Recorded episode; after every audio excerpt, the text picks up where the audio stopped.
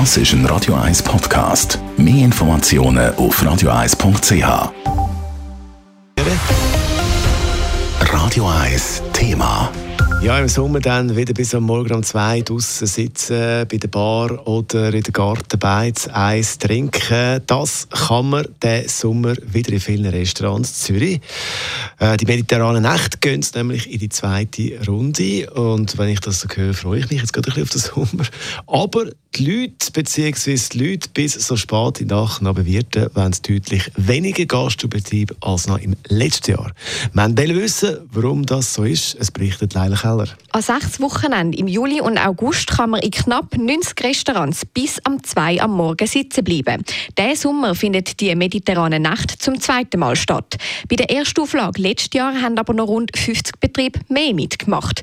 Für den Mediensprecher von der Bar- und Clubkommission Zürich, der Alexander Bücheli, kommt das wenige Interesse aber nicht überraschend.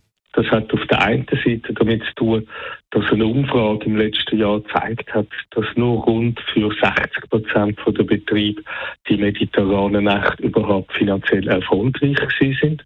Es gibt natürlich einen Personalmehraufwand, es sind gewisse Kosten damit auch sonst noch da verbunden. Die Umfrage nach dem letzten Sommer hat aber auch gezeigt, dass der Großteil der Gastronominnen und Gastronomen die mediterrane Nacht eine gute und sinnvolle Idee findet. Trotzdem haben viele das Jahr nicht mehr mitmachen. Weil ganz so einfach ist Situation eben doch noch nicht, sagt der Alexander Bücheli weiter. Gewisse haben natürlich immer noch mit Pandemie-Nacheffekt zu kämpfen. Die Situation beim Personal kennt man ja, das ist verschiedentlich auch schon ein Thema gewesen. Das hat sich jetzt nicht einfach aufgelöst in Luft, der Personalmangel.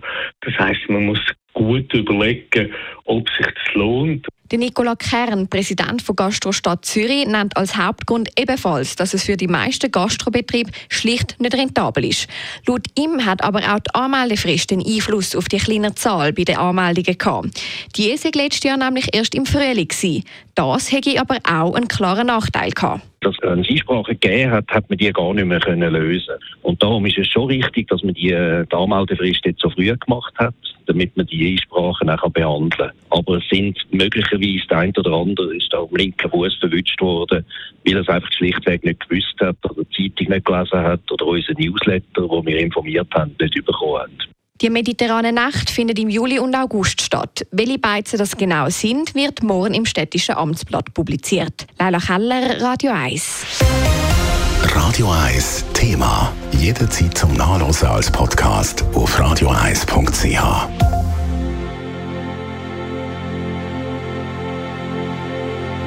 Radio 1 ist Ihre Newsender. Wenn Sie wichtige Informationen oder Hinweise haben, rufen Sie uns an auf 044 208 1111 oder schreiben Sie uns auf redaktion.radio1.ch.